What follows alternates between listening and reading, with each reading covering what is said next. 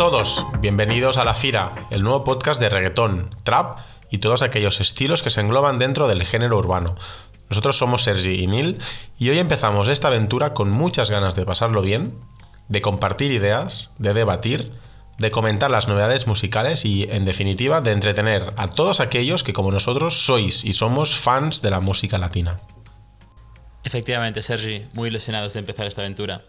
Para darle un poco de contexto al público, nosotros somos dos frikis del reggaetón que eh, no tenemos ni idea de música, ninguno de los dos hemos estudiado música ni somos músicos, eh, pues, sino que simplemente somos fans y consumidores de toda esta ola de música urbana latina que en los últimos 5 o 6 años ha, tomado el mundo.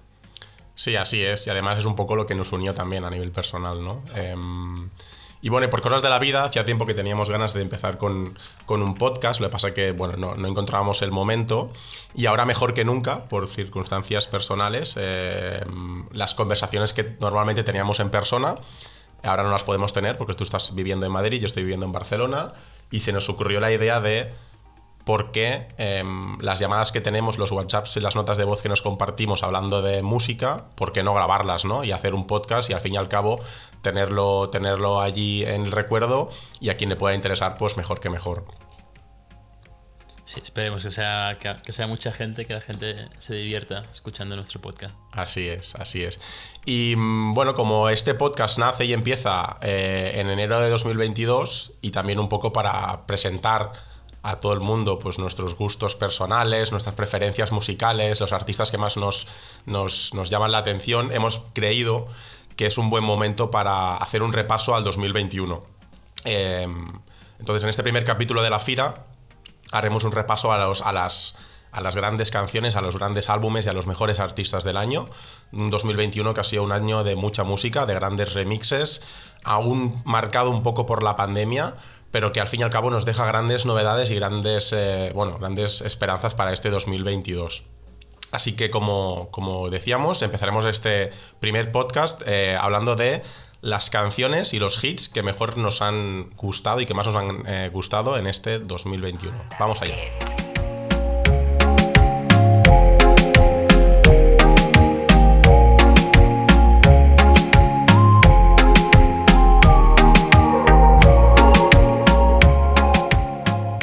Bueno, Neil, pues si quieres empezamos con las mejores canciones de este 2021. Comentamos en forma de ranking las top 3 de cada uno de los dos y vemos cuáles son para nosotros los hits de este, de este año. Sí, pues para mí el top 3 es difícil. Creo que hay una muy clara, pero por lo demás es bastante difícil porque ha habido mucha música muy buena. El top 1, sin duda, para mí es Todo de ti. Me parece que por números es la canción más importante de este año. Pepas hasta de ahí, ya veréis que para mí Pepas no está en el top 3, pero, pero por números sí que ha sido de las más grandes. Pero todo de ti me ha, me ha gustado mucho. estoy de acuerdo, eh, estoy de acuerdo. Me parece muy distinta a lo que, a lo que, se había, lo que había salido hasta entonces, ¿no? Eh, este reggaeton pop, ¿no? Eh, un poco como, no sé si llamarle disco o funky, me recuerda a lo que hicieron Dualipa y, y The Weeknd en 2020, ese tipo de música. entonces, solo por la innovación y además los números, me parece la top 1 y además es parte de un disco como es viceversa, que es, que es un grandísimo disco, muy variado también. Entonces eh, hay que reconocer a, a Todo de ti y a Rau. La segunda para mí, y creo que esta la vamos a compartir, es En mi cuarto. Muy fan, muy fan, muy fan. Em, está ahí, ahí con el maquinón de Carol G. El maquinón de Carol G me, me encantó. Ese sería tu top 3 entonces, ¿no? Todo de ti, en mi cuarto de Jay Cortez y el maquinón de, de Carol G. Quiero meter, una, quiero meter ahí una cuarta, em, que es 512. 512 de Mora y, y, Jay Cortez. Eh, al final también, primer disco de Mora, el primer día de clases, un muy buen disco. Y 512 pues tiene esta parte como de old school, ¿no? Con referencias o el sonido así de, de Tego Calderón. Y Mora y Jay Cortez, que, que se llevan muy bien, que como dirían ellos son lápices élite. Eh, que escribieron pues Daffy juntos, eh, están en Pegate Remix antes también juntos, y esa colaboración, ver que ha funcionado también muy bien en números, ver que Mora ha ganado popularidad con esta canción y que Jay Cortez eh, Increíble, se ha establecido ahí como uno de los top, pues me ha gustado mucho. Entonces, para mí, todo de ti, número uno sin duda. En mi cuarto es mi particular, no, no, no, lo petó en números, pero sí que me gustó mucho a mí. Este estilo de electro reggaetón que tú puedes eh, comentar también un poco sobre él. Y eh, el Maquinón y, 512 como canciones de reggaetón puro, clásico. Compartiendo el, el, bronce, ¿no? Compartiendo el, tercer cajón del podium, digamos. Sí, les pondría ahí, les pondría ahí. Sí, y además 512 es un resumen perfecto de, del año que han tenido Jay Cortez y Mora, ¿no? Los dos con álbum nuevo, con álbum que lo ha petado, con un año de consolidación, podríamos decir, sobre todo de Mora, que era como más un escritor, productor, pero no, era tan consolidado como artista. Y este año todo lo que ha hecho lo ha hecho bien. O sea, este es un poco el resumen, ¿no? Sí, yo diría consolidación de Cortez e introducción de Mora. Sí, también es verdad. Consolidación de Mora, creo que la veremos, espero verla en 2022. Em, creo que había más introducción de él como artista, sí que es cierto que había estado en alguna canción con Bad Bunny, etc. Pero, para mí es la introducción con el primer día de clases, que lo recomiendo mucho como álbum, y, y es la consolidación de Jay Cortez, que había estado en Duckity, que había estado en Cómo se siente, bueno, de hecho Cómo se siente es suya y Duckity también lo era, em, y ahora en 512 aparece como un featuring, ¿no? Pero, pero lo hace muy, muy bien. De hecho, yo muchas veces me escucho su verso y, y cambio la canción, la verdad, pero pero sí, para mí es de las mejores canciones. Sé que en mi cuarto es, no sé si tu favorita o de tus favoritas. A ver, está en mi top 3, ¿eh? Está en mi top 3 por, por lo que dices tú, por la por lo, lo, novedosa que es y por la trascendencia que tuvo a nivel, a nivel popular. Es decir, eh, mi familia, que no es fan del reggaetón, la escuchaba y les gustaba, que para mí eso es lo importante, porque escucharla la puedes escuchar en la radio ¿no? o en Spotify, pero les gustaba y eso tiene mucho valor. Y además, para mí lo bueno de todo de ti de Rau este año, que es como el, el, artista del año, digamos, es el hecho de que la mayoría de las canciones las ha grabado solo, sin ningún featuring, que es como muy un clásico ¿no? en, la, en la industria. Y el hecho de que él solo sea capaz de hacer un, no solo un temazo, sino un gran álbum, eh, con la mayoría de canciones sin, ninguna colaboración, dice mucho de que el artista allí ha puesto su sello y, ha crecido, ¿no? Eh, y en este caso es, el, es para mí también el año de, el año de Raw. Así que una forma también de, valorarle su, gran año es poniendo a todo de ti, que ha sido su mejor canción, como la, en el top 1 del ranking de mejores canciones del, año. Y estoy de acuerdo contigo en el, en el caso de En mi cuarto, como has dicho muy bien, no es una canción que fuera, eh, pues eso, ¿no? Muy mainstream a nivel de, a nivel de reproducciones y a nivel de, que suene en la radio, pero esa introducción de, o esa participación de Skrillex y de Tiny en una canción de reggaetón, pero con una base electrónica o, house eh, y, bueno y, y, obviamente las vocales de Jay Cortez el sonido el ambiente y todo lo que envuelve al tema me parece que es un gran hit. Es una fusión que ya habíamos visto antes, precisamente en Rao Alejandro, en otros temas de Rao, en Afrodisíaco, en, Química que estaban eh, los hermanos de, Martínez Brothers, y también en este año, en el viceversa, está en esta Cosa Guapa, ¿no? Es una canción que también es un poco de este estilo eh, electrónico, fusión electrónica reggaetón, pero en mi cuarto para ti ha sido, ahí para mí ha sido la, pues eso, ¿no? La, una de las canciones más rompedoras del año, así que también la incluyo en mi, en mi podium.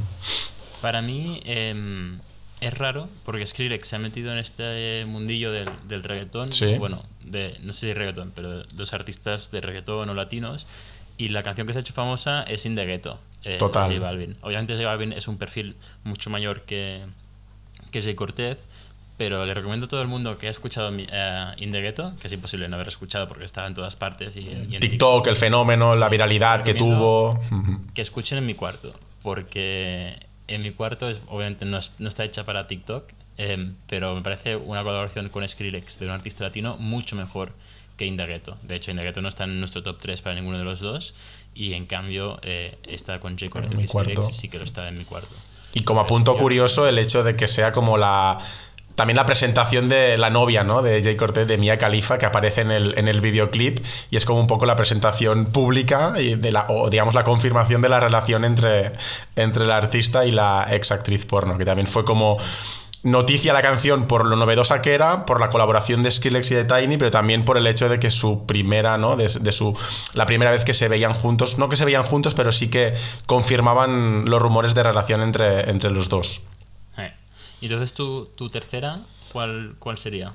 Mi tercera sería, seguramente, estoy entre el maquinón también de Carol G y Yonaguni. Y la verdad es que cualitativamente te podría decir que me gusta más el maquinón, pero luego tengo un problema y es que cada vez que suena Yonaguni, o cada vez que la pongo en Spotify, o cada vez que suena en la radio, o cada vez que la ponen en la discoteca, me vuelvo absolutamente loco. ¿Cantas el, el yo, yo, yo? No, lo, canto todo, del ye, ye, ye a la, a la estrofa en, en japonés final. Y es que y es que Bad Bunny no falla. Eh, de hecho, 2021 no ha sido como, podríamos decir, su año a nivel de cantidad de, de canciones y de álbumes comparado con 2020. Porque en 2020 era imposible ¿no? hacer más después de álbumes. tres álbumes, exacto. Pero, pero eso, el hecho de que, de que Bad Bunny no falle, de que todas las canciones, todas las colaboraciones que haga eh, la rompan, eh, desde Yonaguni a Volví con, con Aventura y Romeo Santos, con Volando Remix precisamente con Mora y con Sech, eh, Lo siento bebé, que también es otro estilo, con Julieta Venegas, es decir, todo lo que hace Bad Bunny es éxito y para mí Yonaguni es el mejor ejemplo, así que para mí solamente por esto y por el reconocimiento y, porque Yonaguni para mí se va a convertir como en un himno, será una canción que la voy a escuchar de aquí 5 o 10 años y, me va a volver a a alegrar. Entonces, solamente por esto la incluyo en el, top 3 de mis canciones favoritas de este 2021. Y, y lo curioso de Yonaguni, aparte de que, bueno, podría, podría ser un single, pero al final no hay álbum, y dudo que sea single del próximo álbum de, Bad Bunny. Yo creo que será una canción ahí mm, en medio de la nada, como lo fue Calladita. Como Calladita, Lo curioso es que, que es, muy, es muy novedosa, ¿no? Es un reggaetón muy parecido a, a lo normal, con la influencia de Tiny, pero de repente se pone Bad Bunny, que es el artista número uno o número dos del, de, de, reggaetón, a cantar en japonés, sin, sin, ¿sabes? sin avisar, sin previo aviso. Es increíble. Idea, y de repente se pone a cantar en japonés. Y, y es curioso, ¿no? Algún videoclip, o no videoclip, algún vídeo que sale en YouTube de, de él en directo cantando esta canción en Puerto Rico, por ejemplo, y ves ahí, pues, no sé, miles y miles de personas de Puerto Rico que se lo saben. Cantando en japonés. Que se lo saben. Eh, y eso es fascinante. O sea, cómo ha conseguido Bad Bunny eh, hacer eso, que es una locura, es una locura completa, y que la gente lo reciba así de bien y, se lo aprenda, ¿no? Entonces, yo, me yo no lo tengo en mi top 3 porque tengo esas, esas otras 3 o 4, pero me parece una locura y sin duda de las mejores canciones de, del año, y en, en verano precisamente se escucha un montón, sin duda. Pues ese es el top 3, ¿no? El top 3 de, de, los dos y también un poco el reconocimiento a los mejores artistas durante, durante este 2021. Eh, y vamos precisamente con el repaso a los artistas, ¿no? A los grandes artistas de este año. Si quieres podemos hacer una pincelada y decir un artista cada uno que creamos que ha sido eh, el mejor en este año y el por qué.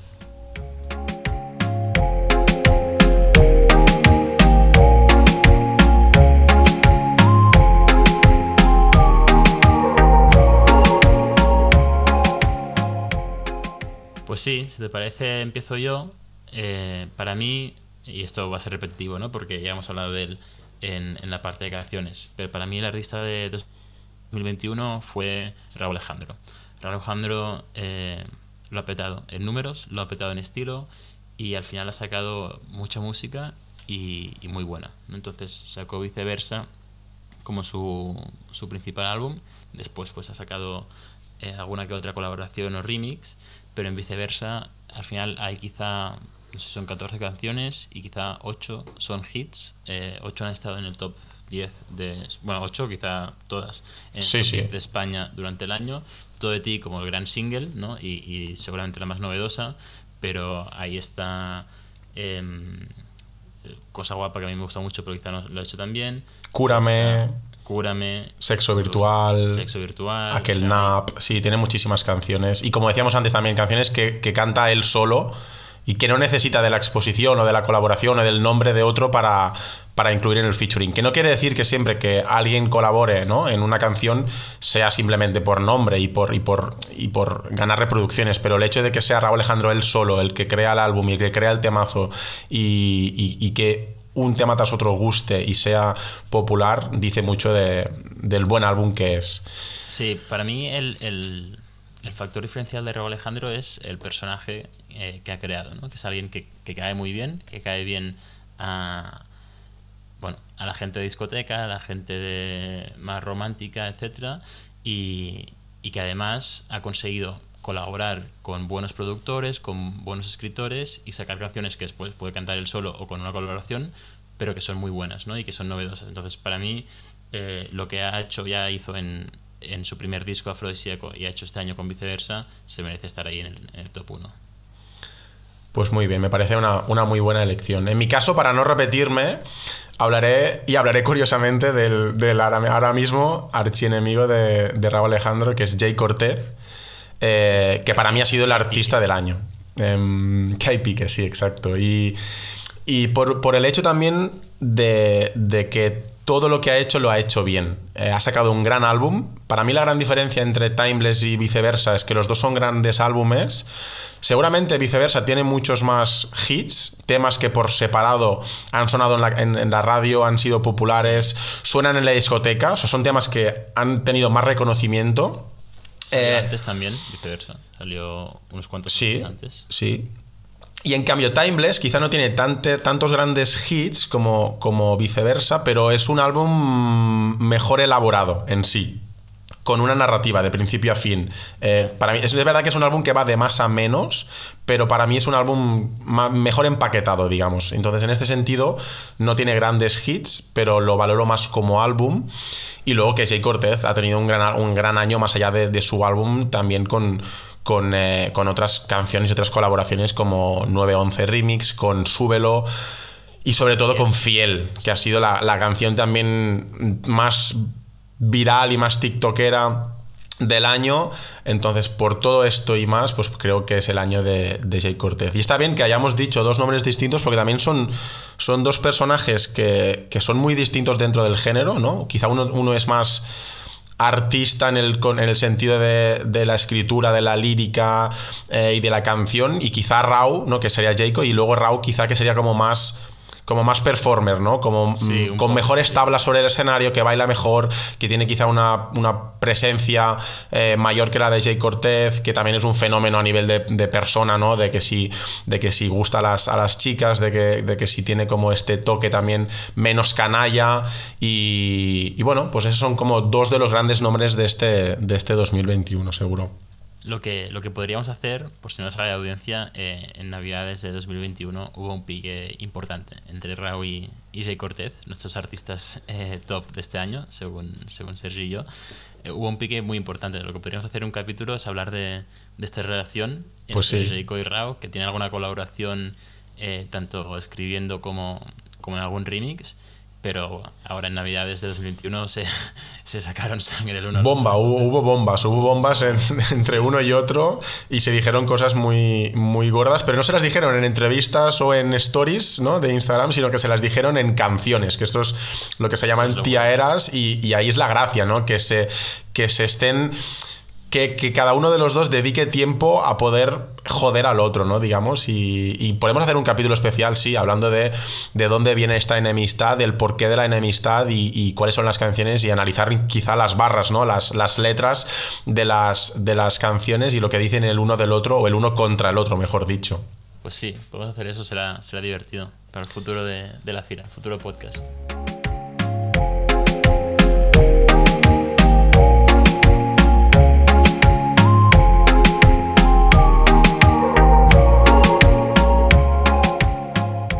Bueno, pues este es el primer capítulo de, la FIRA. Eh, lo hemos hecho tan bien como hemos podido.